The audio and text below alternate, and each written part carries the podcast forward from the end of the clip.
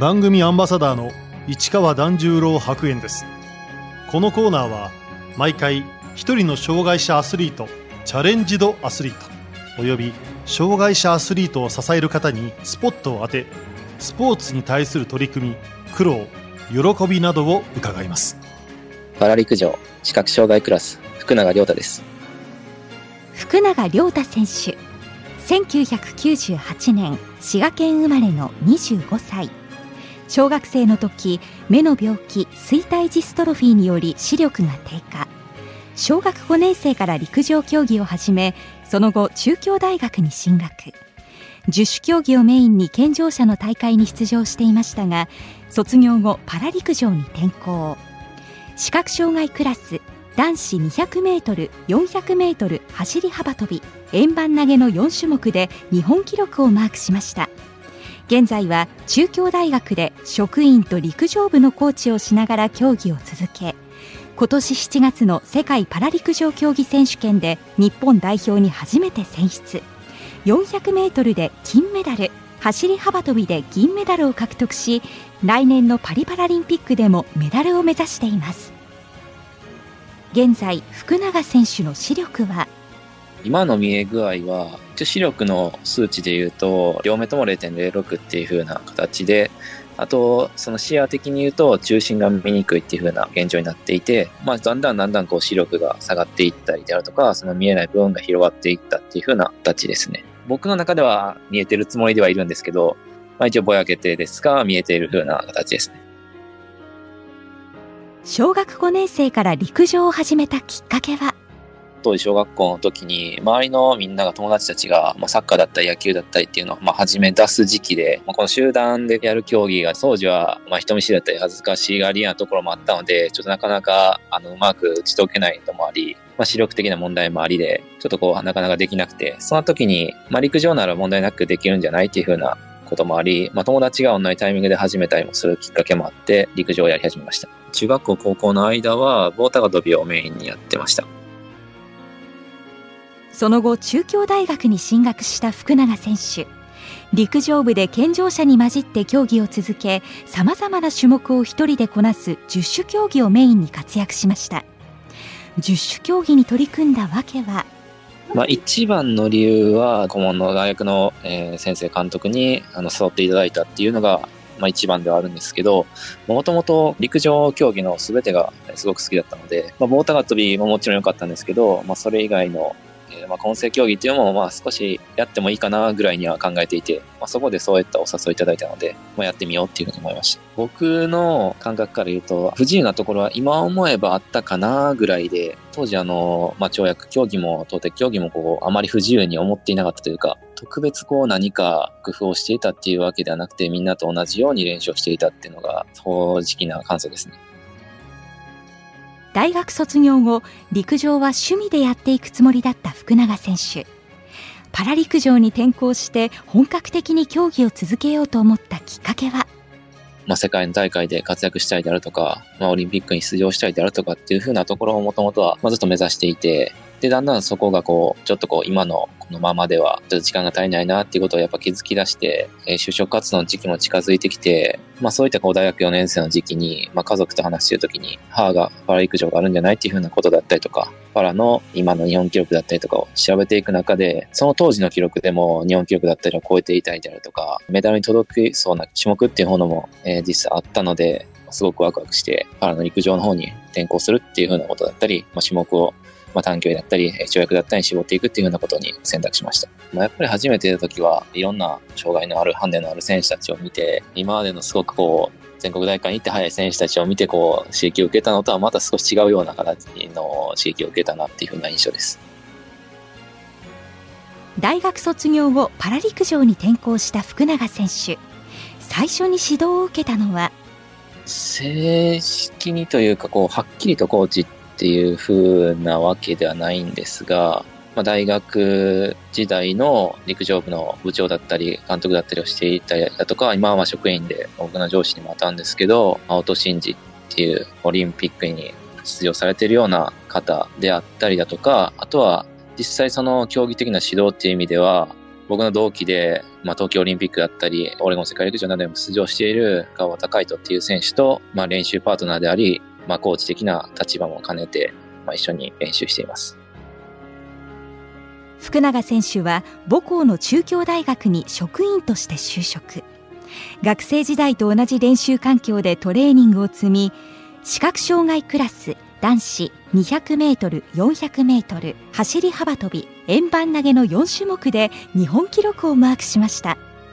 自主競技の経験っていうのはもうまさにあの大きかったと思います。自主競技選手、混成選手っていうところから、まあ、短距離スプリンターっていうようなところになっていく中で、今まで自分がやってこなかった新しいことを教えてもらった時でも、あの時のこの感じに近いなっていうふうなことを、混成競技をやっていた時の膨大な運動の経験値があるので、まあ、そこからこう新しい技術を教えてもらった時でも、ああの感じに近いなだったり、こんな感じかなっていうふうなことを、なんとなくこう、イメージすることができるので、まあ、この短期間で結局をこれだけ伸ばすことができたっていうところには大きくつながっていると思います。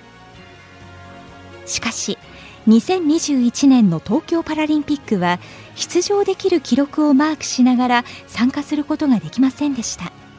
パラスポーツに出ると障害がこういろいろこうカテゴリーでクラスにこう分けられてるんですが、それを公認の機関でちゃんとそこの、あなたはそこのクラスですっていうふうに認めてもらわないといけないんですが、その検査だったり、その過程をちょっとこの東京までの期間では、まあコロナっていうこともあり、え受けることができなくて、それで、まあ、東京パラリンピックにはまあ出場は叶わなかったっていうふうな感じです。国際大会に出場するためには障害の程度に応じたクラス分けを受ける必要があります。福永選手はコロナ禍でその機会を奪われてしまいました。海外の大会があればもう自費でも行こうっていうふうに思っていたんですが、まあ、ことごとく、まあ、中止だったり延期だったりってなって、まあ、現実的にちょっと難しいなっていうふうな形になってしまって出場はできなかったです。悔しい気持ちをどう切り替えたんでしょうか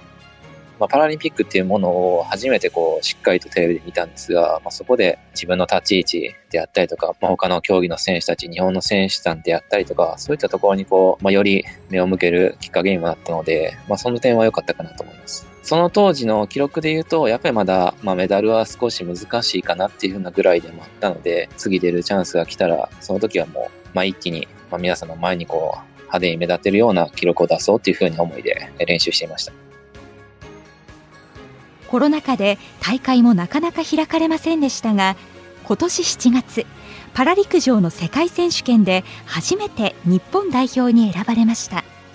世界選手権の出場に関しては、やっぱりこれ、それこそ東京パラリンピックの時も出るかもしれないって言って出られなかったりだとか、記録的には十分、え出場するには値すると思ってたんですが、やっぱりギリギリ発表されるまでは、正直内心ちょっとこう不安なところがあったので、正式に発表された時に、まあすごくホッとしましたし、まあ、世界選手権に行って、まあ一番強く感じたのは400メートルの予選走る前で精神的にすごいしんどいような時間があって、えそういったところが今までの大会と世界選手権っていうふうな一番違っていた分かなと思います。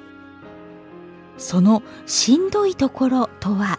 まあ、400メートルの予選走る前、前日が一番しんどかったんですが、やっぱりこう、試合のことをこうあまり考えないようにしていたんですけど、走って怪我したらどうしようかなとか、そういう今までにはこう考えもしなかったようなことを、不安なことも考えてしまったりだとか、まあ1時間2時間おきにここ目が覚めてしまったりだとか、っていうふうなことが、まあ意識しないようにしてたんですけど、そういうふうなことがあったので、まあそこがちょっとしんどかったですね。まず男子400メートルに出場した福永選手スタートから飛び出し予選で更新したアジア記録に並ぶ47秒79のタイムで金メダルを獲得しました。400メートルに関しては予選の時があの自分だったりその連盟のスタッフのコーチの方々が想像しているものよりもはるかにいいタイム出てしまったので予選のレースをそのまま決勝もえなぞっていくっていう風な形で臨んだんですが、まあ、そういう意味で言うと、まあ、ちょっとこう、前半の入りが少し遅くなってしまったりっていう風な課題は残ったんですけど、まあ、予選走った時からも、こう、じっかりと練習の成果が出てたりだとか、自分の力はあるってことは実感することができたので、まあ、決勝もこう、気持ちの部分であったりは、まあ、臆すことなく、しっかりと気持ちも込めて走ることができました。福永選手はさらに最終日の走り幅跳びでも2位に入り大会2つ目のメダルとなる銀メダルを獲得しました。走り幅跳びはもう400メートルも終わってその大会自体も最終日だったので、まあ、すごく気持ち的にもこう、落ち着いて臨むことができて、実際、あの、試合中っていうのも、まあ、海外の、まあ、ヨーロッパだったのお客さんも、えー、多く入ってもらって、こう会場もすごく盛り上がっていたので、まあそういった中ですごく楽しく競技することができたっていうふうなことが、まあ一番の印象ですね。で、まあ結果に関しては、えー、まあ自己ベストも出せていたっていうのもありますし、メダルセレモニー、表彰式の時に、まあ、一番の選手が呼ばれて、こう、わーってこう、喜んでいるところを見ると、まあ、やっぱり一番取りたかったなっていうふうな思いは、その時は芽生えました。今回400メートル足幅といい、まあ、2種目にどちらにも言えることは、やっぱりその、まあ、次につながるような形で、どちらも競技を終えることができたなっていう風なイメージですね。この先の課題であったり、そういったものを残しながら、えメダル獲得っていうことができたのが、すごく大きかったです。いよいよ来年に迫ったパリパラリンピック。福永選手はパリに向けてどんなトレーニングを積んでいるんでしょうか？パラ陸上を始めた社会人1年目からやってることっていうのは、まあ、大きく変わらずにずっと同じことを一貫してやってるんですが、まあ、それまで今世選手から種目を絞ってやっていく中で、体作りってところは土台っていう部分ではある程度作れていたんですが、なかなかその、早く走るためのこう技術だったり、まあ、そういったところをこう重点的にやったりであるとか、よりこう、スプリンターであったり、えー、跳躍選手、ジャンパーにこう近づけたような体作りであったりってところを、ずっと社会人1年目の頃から今も変わらず一貫して行っているっていう風なイメージで、これからパリパラリンピックに目指すにしても、まあ、やっていく内容っていうのはこれまでと特別変わることはなく、同じようなことをずっと継続して淡々と行っていくっていうところです。この夏には国立競技場で行われた長瀬カップにも出場。昨シーズンの最終戦でしたが納得のいく戦いができたんでしょうか、周り満足のいく結果にはならなくてまあもちろんその賞金っていうものがあったんですが、まあそれの獲得することもまあできず、賞金獲得ももちろん目指していたんですが、最後にこう楽しめればいいかなっていうふうに感じて、っていう思いで出場はしたんですが、やっぱりそこもこう、まあそれまでの練習でちょっと体調崩したりっていうふうなアクシデントだったりもあったりだとか、まあその実際大会の運営だったりもちょっとこう、まあ押してしまったりだとか、そういったアクシデントもありながらも、やっぱ本当に楽しむにはこう、ある程度強さがいるなっていうふうなところも感じて、まあそういったところをまたこう改めて感じさせてもらった試合になりました。パリに向けて今後のスケジュールは？まあ、その長瀬カップでシーズン最終戦を終えて、まあ、また10月から来シーズンに向けて練習を始めていこうと思っているので、まあ、そこに向けての、まあ、モチベーションの種火をこう少しずつ大きくしていくような作業をしていく時期だと思っているので、試合自体が、まあ、年明け、まあ、2月か3月頃に、まあ、シーズンインするようなイメージだと思います。メインの400メートル走り幅跳びで目標にしている記録は？まあ、どちらも世界記録を更新を目指しているので、まあ、来年という意味では最終的な目的としては、400メートルであれば46秒70と、足幅跳びで言うと7メートル66っていうところが、まあ、最終的な目標っていうふうには考えていて、まあ、400メートルに関して言えば、来年この46秒70っていうところを超えてやりたいなと思っているので、そこを目指して練習していきます。福永選手にパリに向けての抱負を伺いました。バー陸上を始めた時から2024年っていうものが一番の目標っていうものに置いていたので、まあ、それがそこで世界一になるってことであったり、世界記録更新するっていうところを目指してやっていく中で、まあ、今回1年、まあ、世界一になるってことをちょっと巻くことができたので、まあ、来年のえー、パラリンピックの舞台でも世界選手権以上に、まあ、多くの方に見ていただける場所だと思うので、まあ、一番というところは、そこはもう俺の場所だと自分の場所だというところを多くの方に見せればなと思っています。福永選手は競技の前によく聞くお気に入りの曲があります。レペゼン・フォックスっていうアーティストの花鳥風月という曲が比較的多く聴いていると思います。あの、このグループが熱い気持ちが余っていくって、これからもっともっと大きな夢をこう叶えていくっていう風なところの中のこの過程を、えー、曲にしたいようなものなので、まあそういったところがこう自分のこれから頑張っていくっていう風な中ですごくこう自分に重ね合わせる部分が多くあるので聞いています。自分のことは熱い人間だと思っているんでしょうか？まあどうなんですかね。話してるとこう、やっぱりここ、一応自分の中で熱量はだいぶ高い方だと思ってるので、こうあんまりそれがこう見た目に出ているかどうかはわからないんですけど、そういうところはあの昔から、えー、強く感じてます。中京大学の職員でもある福永選手大学ではどんな仕事を担当しているんでしょうか？中京大学で働き始めて3年目になるんですが、初めの頃は、まあ、事務的なことを、えー、していたんですが、今は中京大学の陸上競技部のコーチになったっていうのもあるので、まあ、そちらの指導であったりが主なものになっています。練習に関しては、えっ、ー、と、まあ、去年、2022年度から少しその働く時間にちょっと抜けて練習させていただくっていうふうなことを認めていただいたので、今の練習と仕事っていうところでは、こう、まあ、うまく両立できてるかなと思います。大学の仕事で福永選手が大切にしていることは？練習は初めの頃よりは自由にはさせてもらってるんですが、まあ、それでもやっぱり時間っていうものが、まあ、タイトになったりだとか、もともとすごく大事なものなので、まあ、そういったのの使い方っていうのを意識して両立を行っています。これからの夢は？もちろん競技、あの、まだまだ頑張っていきたいというのもありますし、まあ、その、